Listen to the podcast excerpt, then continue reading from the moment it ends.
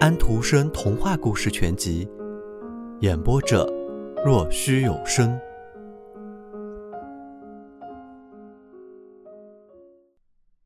做出点样子来，我要做出点样子来。五兄弟中最年长的那位说：“我要对世界有点用处，哪怕是最微不足道的地位，只要有好处就行。我干一样就会干出点样子来。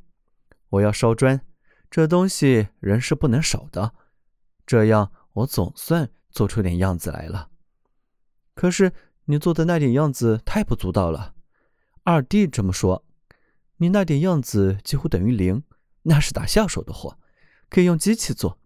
不行，最好还是当泥水匠，那总算有点样子。我要做泥水匠，这是一种地位。当上了泥水匠，就可以进入行会，成市民，可以挂起自己的幡子，进自家本行的小酒馆。是的，要是干得不错，我还可以雇学徒工，被人称作师傅，我的妻子也就成了师母。这才像做出了点样子，老三说道：“那根本不算什么，那是排在等级之外的。城市里等级多着呢，师傅上面一大串，你可以是个忠诚的老好人。可是，即使当上了师傅，你还只不过是大家说的普通人。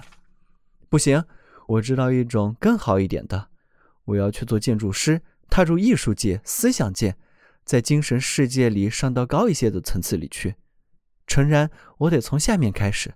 是的，我可以直说，我开始可以干木匠小工，戴顶便帽。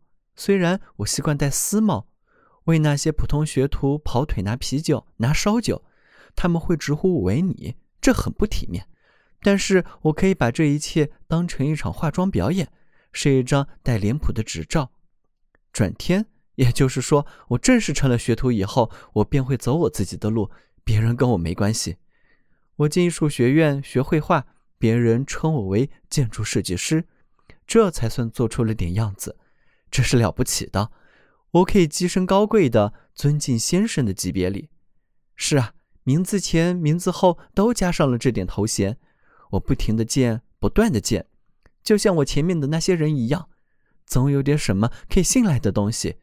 这一切才是有了点样子。老四说道：“可是。”我却不在乎你那点样子，我不随大流，不愿人家干什么我就干什么。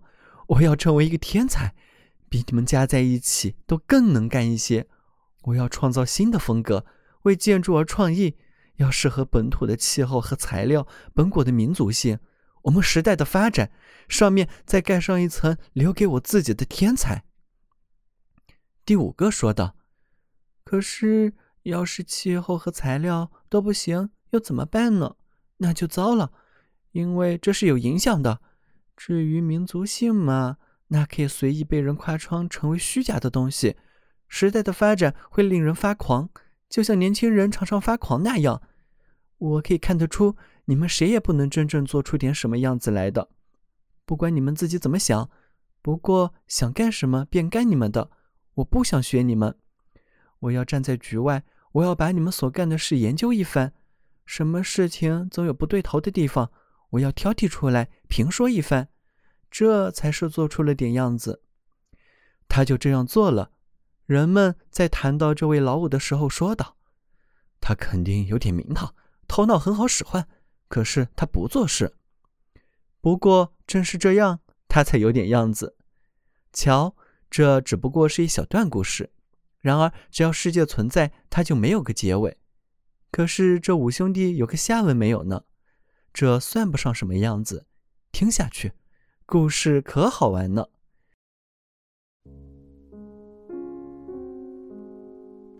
小朋友们，今天的故事已经讲完了，请闭上你们的眼睛吧，晚安。